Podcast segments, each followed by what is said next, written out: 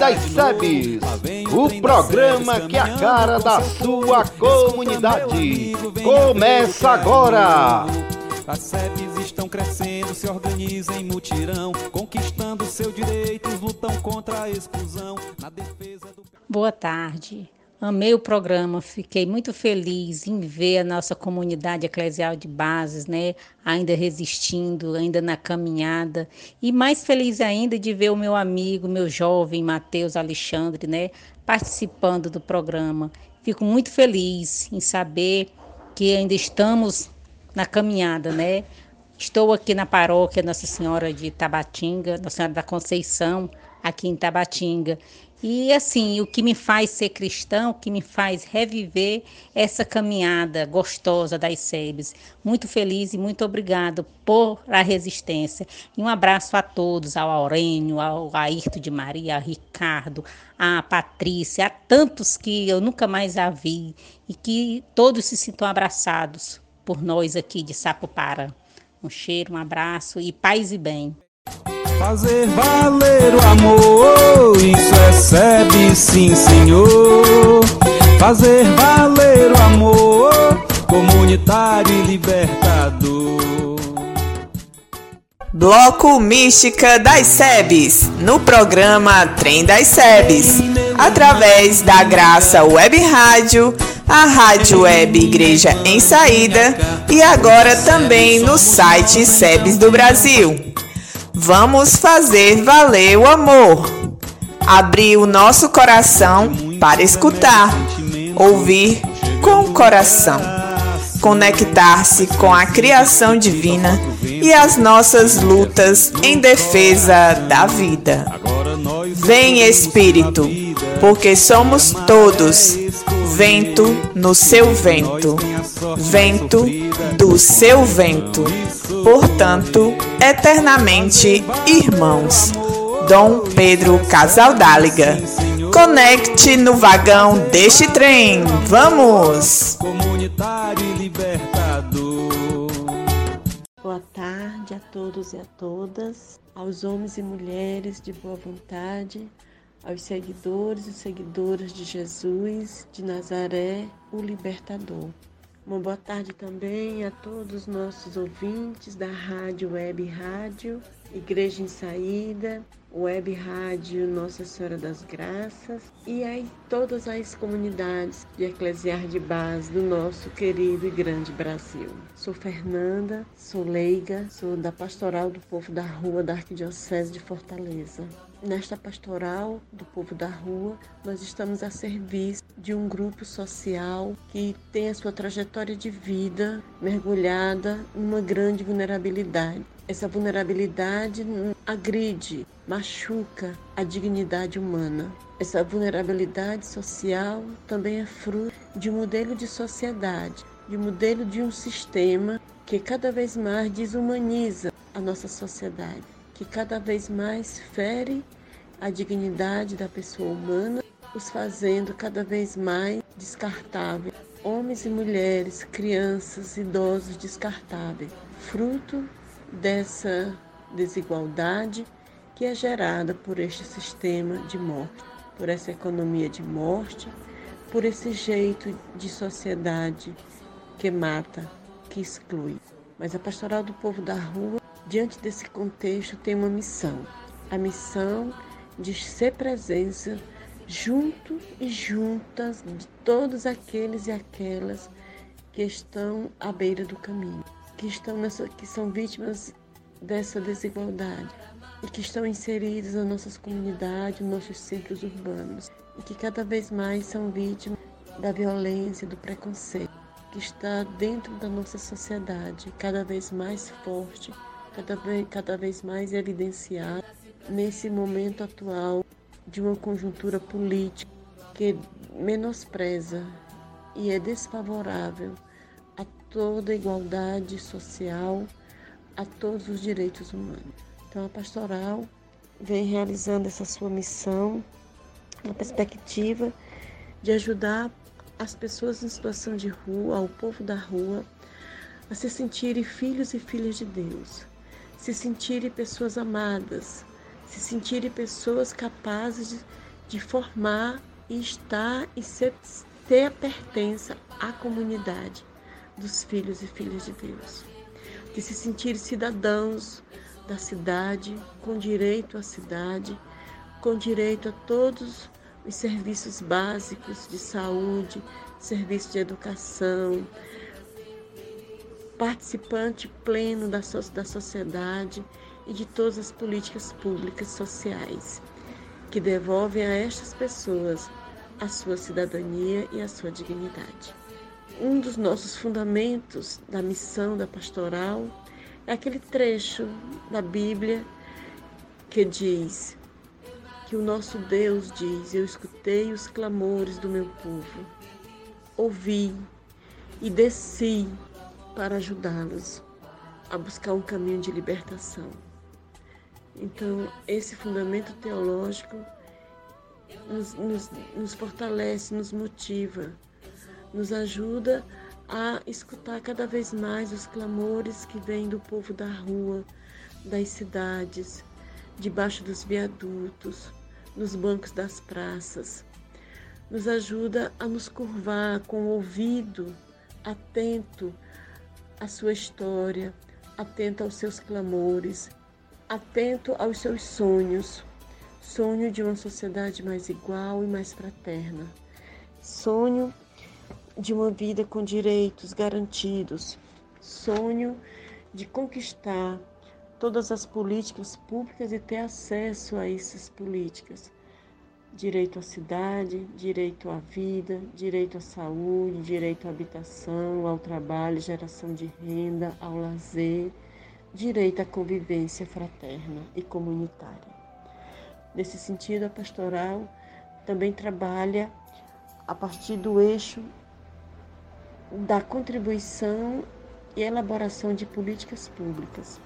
E aí queremos citar um dos trechos do documento da, do documento Fratelli Tutti, a sobre a fraternidade e a amizade social, que o nosso querido Papa Francisco vem nos animar e nos alertar. Em um dos trechos que fala do amor político, nos diz que devemos reconhecer todo ser humano como um irmão e uma irmã e procurar uma amizade social que integre a todos. Ou seja, que faça com que todos se sintam irmãos na comunidade. Todos se sintam irmão na cidade, aonde quer que estejam.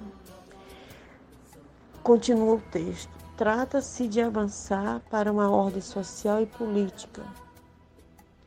Isso exige reconhecer que o amor cheio de pequenos gestos de cuidado mútuo é também civil e político, manifestando-se em todas as ações que procuram construir um mundo melhor. Esse trecho da Fratelli Tutti anima a todos os agentes da pastoral do povo da rua. Deve animar também a todos os seguidores de Jesus, para que as nossas ações possam se basear nessa caridade, nesse amor, que é um amor que ultrapassa as barreiras, que supera o preconceito, que supera essa maldade que separa as pessoas, que mata as pessoas, que não reconhece as pessoas como irmãos e como filhos e filhas de Deus. E mais do que isso, nos deve, nos comprometer a buscar e a construir um momento político sério, onde a, essa política se torne a melhor caridade, onde esse nosso ser político possa se manifestar na garantia de todos os direitos sociais, civis, todos os direitos à vida, direito à cidade, direito à dignidade. Né? e na perspectiva de construir um mundo melhor para todos.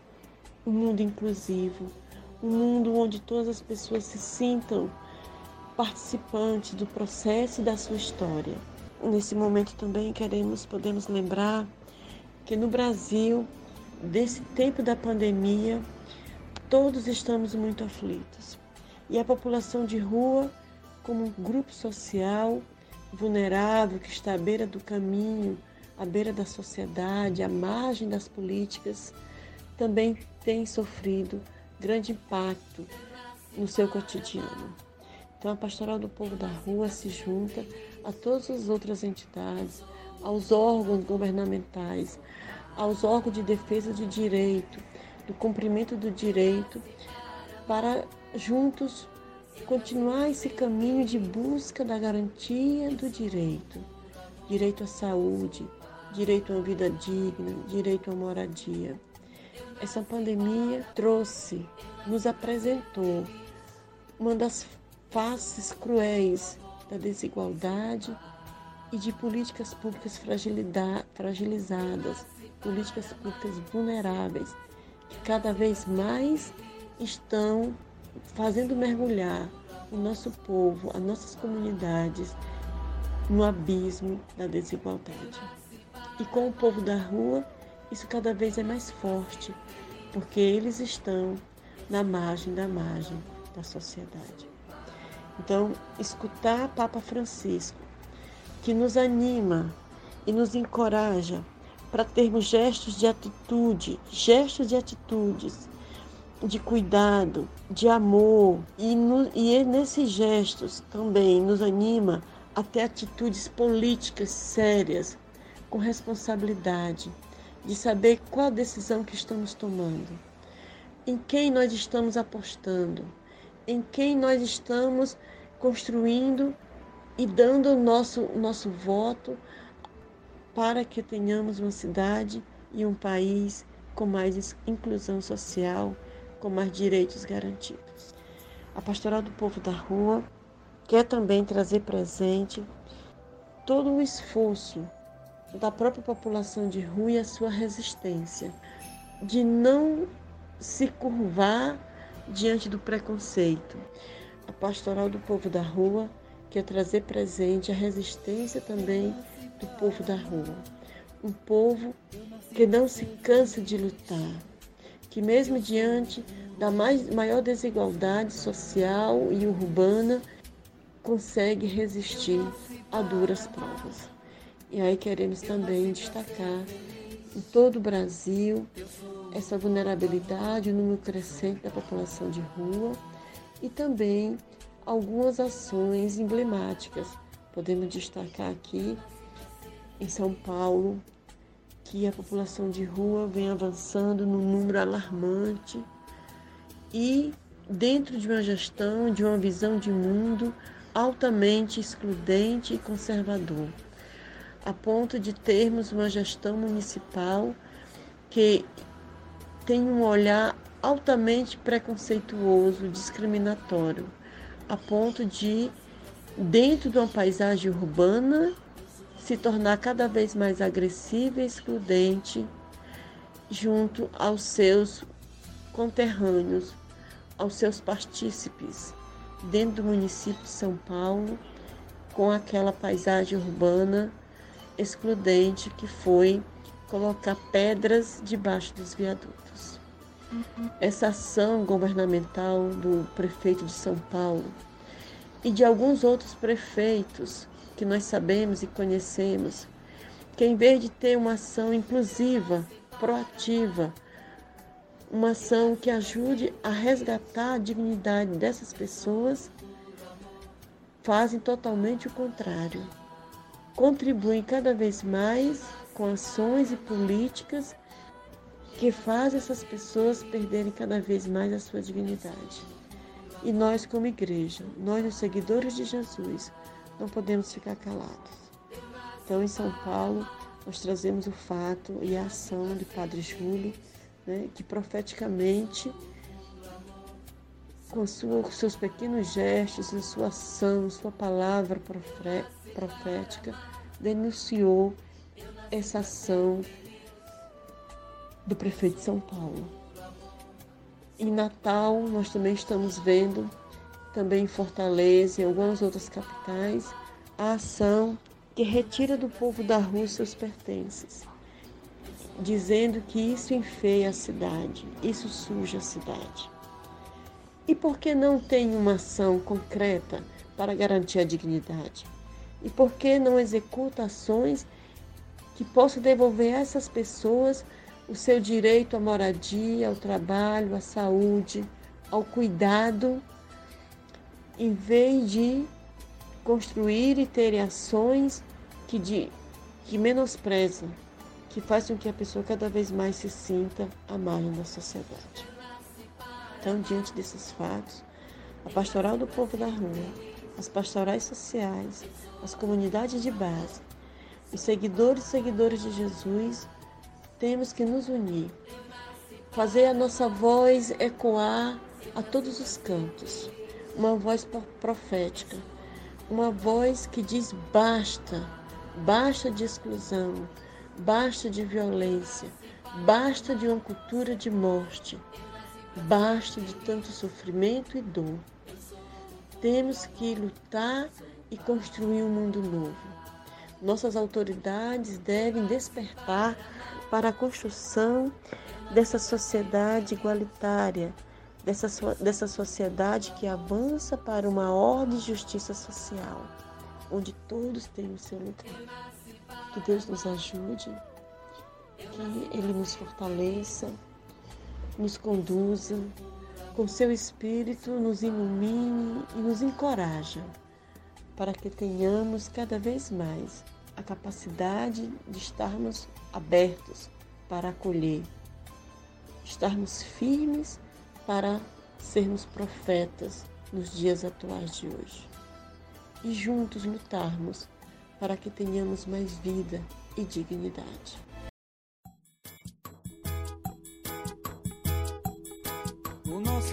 Editorial SEBS, uma igreja em saída, espaço de reflexão de temas que constrói nossa caminhada. Olá, boa tarde aos ouvintes e às ouvintes da Graça Web Rádio, da Rádio Web Igreja em Saída, a todas as pessoas que acessam o site SEBS do Brasil e, em especial, aos e às ouvintes do programa Trem das SEBS. Sou Ana Selma, facilitadora do Centro de Estudos Bíblicos, o CEBI. Hoje encerraremos nosso percurso de quatro encontros sobre Jesus são quatro aspectos da vida dele que a gente separa apenas para compreender melhor, mas os quatro aspectos formam o mesmo Jesus. No nosso quarto encontro, abordaremos a dimensão de Jesus Messias. Essa dimensão de Jesus também nos causa um pouco de confusão, pois achamos que Jesus veio prontinho do céu, com seu manual de Messias embaixo do braço. E não foi assim. Ele foi aprendendo a ser Messias também. Nós já vimos não é, nos episódios anteriores todo o processo de aprendizado na família, na comunidade. E ser Messias também foi um aprendizado para Jesus. Então, ele não veio com a missão prontinha, nem veio para morrer por nós. Ele morreu por fidelidade ao projeto do reino de Deus. Mas o que quer dizer que ele morreu por nossos pecados? Devemos lembrar que na Bíblia, pecado nunca é moral, é sempre social. Então, quais foram os pecados que mataram Jesus? O pecado da individualidade, do acúmulo de riquezas, o desejo de poder, o pecado de uma falsa imagem de Deus que legitimava os poderes da classe sacerdotal e das elites da época de Jesus, e muitos outros que não dá para a gente enumerar agora. Mas não foi por causa do seu pecado individual que Jesus morreu. E Jesus sabia que ia morrer? Sabia mas não porque ele veio com essa missão de morrer. Ele sabia que iria morrer pelas escolhas que ele fez ao longo de sua vida. Um exemplo para entendermos é o Chico Mendes e a irmã Dorothy. Eles sabiam que iam morrer não porque nasceram para isso, mas porque o enfrentamento dos poderosos pelas causas das pessoas né, que tiveram seus direitos roubados levaram a isso. Igual Jesus. Ele morreu porque enfrentou os poderosos de sua época. Todas as pessoas que esperavam o Messias tinham em mente um Messias que esperavam. Pedro esperava um modelo, tanto que Jesus diz: Afasta-te de mim, Satanás. Né? Porque o modelo de Messias que Pedro esperava não era o modelo de Messias que Jesus tinha escolhido para ele. Judas também esperava um modelo, o João Batista também esperava. Tanto é que lá em Lucas 7, 19 e 23, o próprio João Batista questiona: Tu és mesmo o Messias ou eu tenho que esperar por outro? Né? Mas qual foi o modelo de Messias que Jesus adotou para si? O guerreiro glorioso, que iria salvar pela força da espada? Não, ele escolheu lá o servo sofredor do Isaías 53. E o modelo que ele ensinou para nós também foi o do servo sofredor. E lá em João 13, de 1 a 15, Jesus nos ensina como deve ser vivido o messianato dele, servindo e amando, e não sendo servido e sendo amado. Então, como seguidores e seguidoras do Jesus, o Cristo, o Messias, que a gente também escolha viver o serviço amoroso da construção do reino de Deus. Que a Divina Rua nos guie nesse processo de conversão contínua. E agora no programa Trem das Sebes, o quadro Sebes Show, com os artistas da caminhada, poesias, versos, canções. Programa Trem das Sebes no quadro Sebes Show. Olá a todos os ouvintes da Graça Web Rádio e a Web Rádio Igreja em Saída. Meu nome é Cícera, comunidade Margarida Alves, Planalto PC. Hoje vou fazer uma contação de história.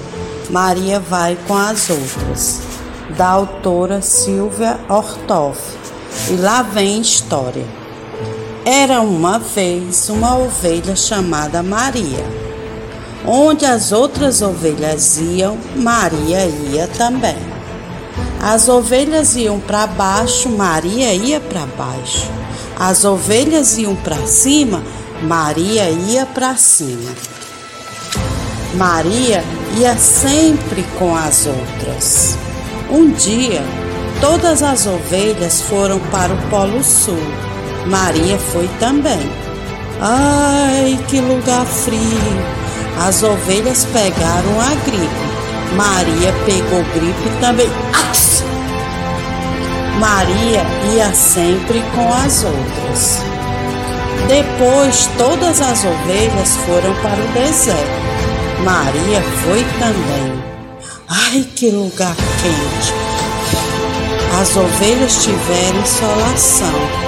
Maria teve insolação também.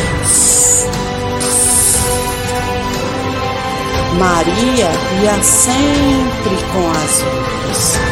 Um dia, todas as ovelhas resolveram comer salada de giló. Maria detestava giló, mas como todas as ovelhas comiam giló, Maria comia também. Que horror! Foi quando de repente Maria pensou: se eu não gosto de giló, por que é que eu tenho de comer salada de giló? Maria pensou, suspirou, mas continuou fazendo o que as outras faziam. Até que as ovelhas resolveram pular do alto do corcovado para dentro da lagoa. Todas as ovelhas pularam. Pulavam a ovelha, não caía na lagoa, caía na pedra quebrava o pé e chorava. Mé! Pulava outra ovelha, não caía na lagoa, caía na pedra. Quebrava o pé, chorava. Mé! E assim 42 ovelhas pularam, quebraram o pé, chorando. Mé, mé, mé. chegou a vez de Maria pular. Ela deu uma requebrada, entrou no restaurante e comeu uma feijoada. Agora, mé, Maria vai para onde caminha o seu pé. Moral da história: seja uma ovelha, não seja gado. Programa Trem das Sebes, o programa que é a cara da sua comunidade. No quadro Trem das Sebes, temos entrevistas com lideranças que fazem, constroem, colocam a mão na massa, solidificando a presença das SEBs nas comunidades. No vagão de nosso trem, hoje temos. Olá, ouvintes do programa Trem das SEBs, pela graça Web Rádio de Tabuba, Web Rádio Igreja em Saída e Portal SEBs do Brasil. Hoje vamos entrevistar Bibi Mesquita, secretária e articuladora política da Rede Nacional Criança Não é de Rua. Bibi, quais são as recomendações para os cidadãos e cidadãs que veem criança em situação de rua? Fala-se que não se deve dar esmolas. O que se pode fazer para ajudá-las?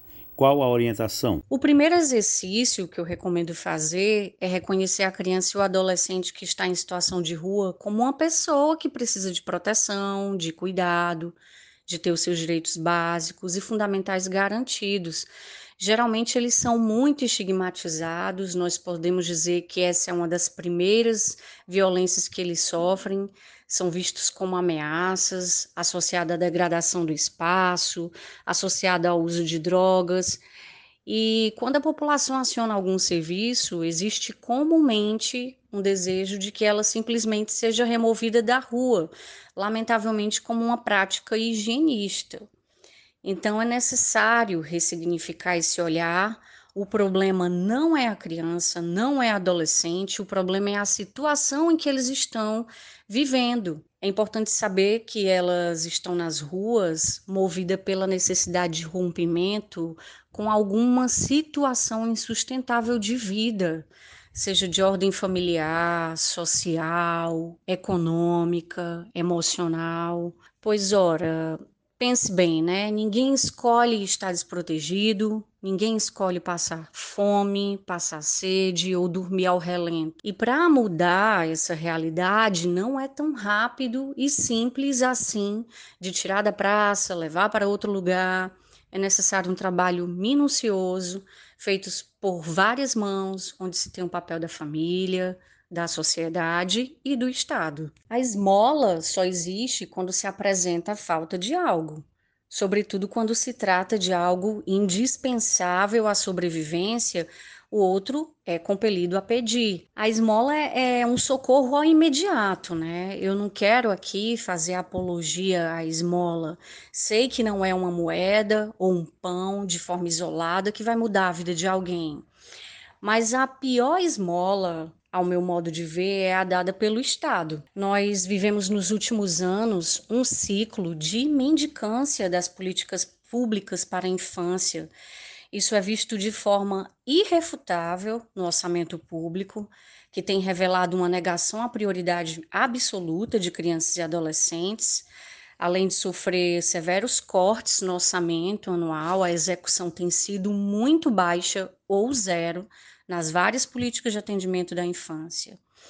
O que não é condizente de modo algum e, sobretudo, quando se compara com o dado de que Fortaleza é uma das capitais com os melhores índices de arrecadação no país. Viu uma criança, uma adolescente em situação de rua?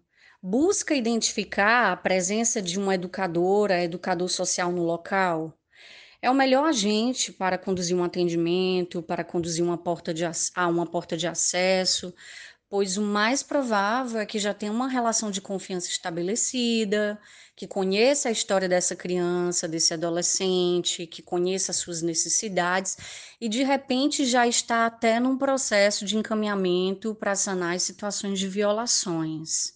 Se não identificou essa presença, recorre ao Disque 100, que recebe, que analisa e encaminha denúncias de violações de direitos humanos. A ligação é gratuita. Informa o Conselho Tutelar da cidade, aciona o, o programa Ponte de Encontro, o Pequeno Nazareno, que são os que trabalham de forma direta aqui nas ruas de Fortaleza, com a presença de educadoras e educadores sociais.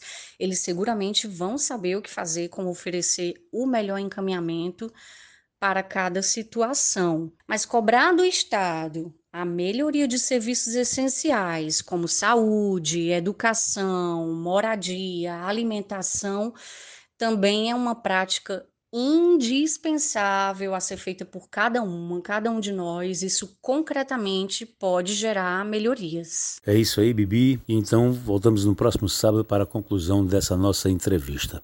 E você, ouvinte, continue na sua programação e até sábado que vem com a continuação dessa nossa entrevista sobre criança e adolescente em situação de rua.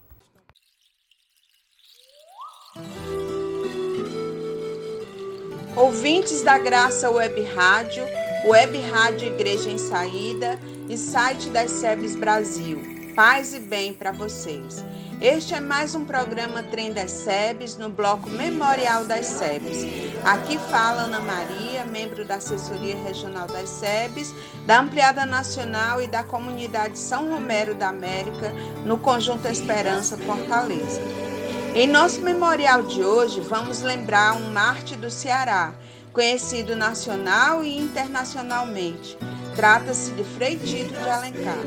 Frei Tito foi um jovem inquieto dedicou muito do seu tempo à luta estudantil em plena ditadura militar. Ao decidir ser religioso, não afastou-se da luta, junto com alguns de seus companheiros dominicanos, resistiu bravamente contra a ditadura.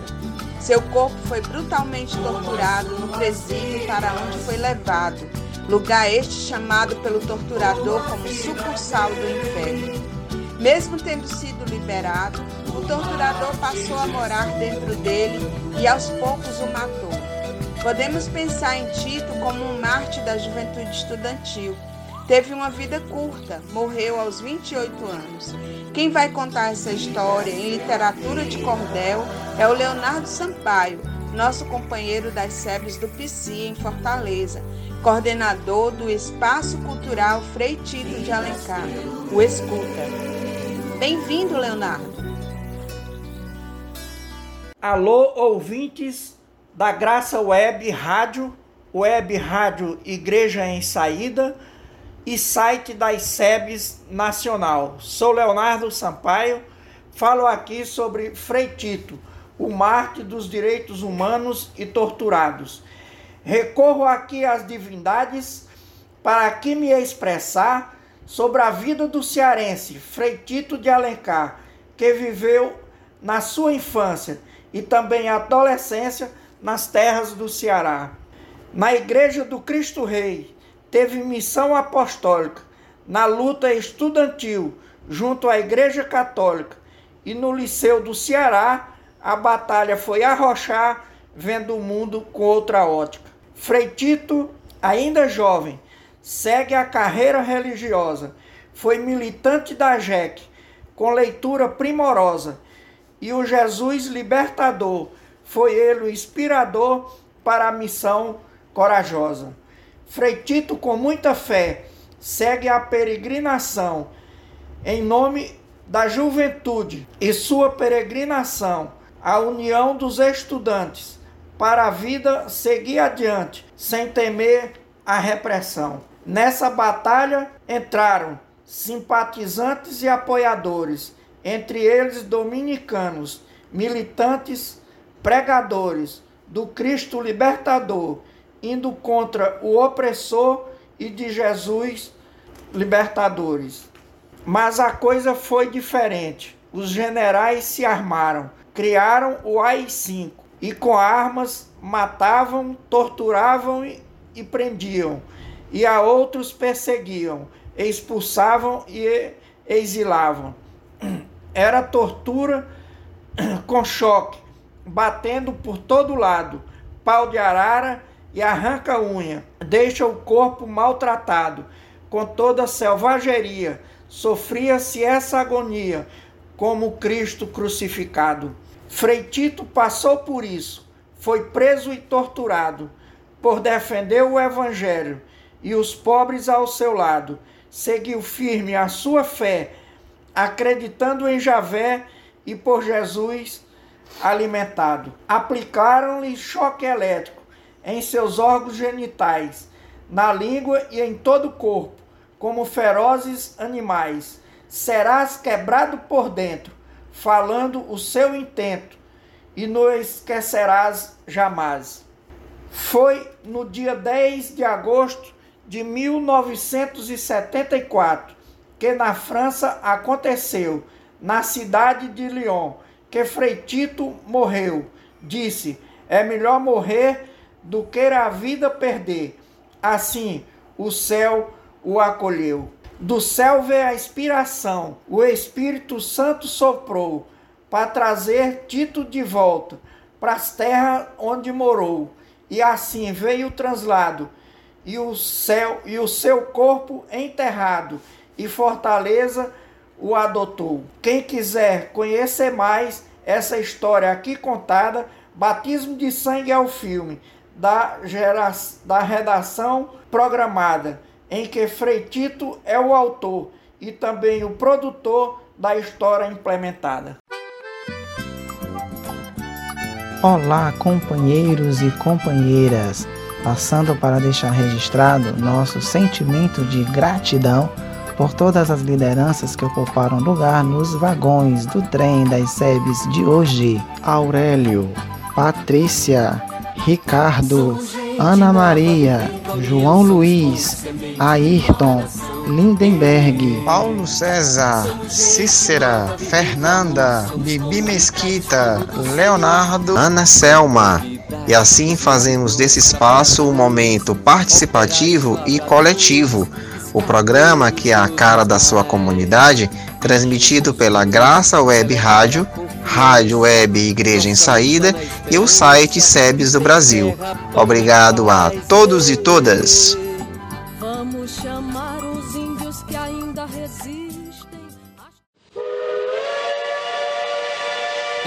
Isso aí, companheirada. Esse foi o trem das SEBs de hoje.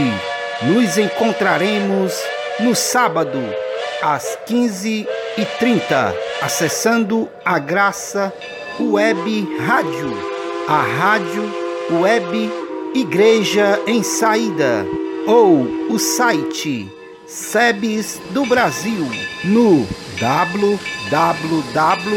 www.sebsdobrasil.com.br. Aproveita para divulgar e espalhar essa boa notícia. Trem das Sebes, o programa que é a cara da sua comunidade. Até lá e um forte abraço.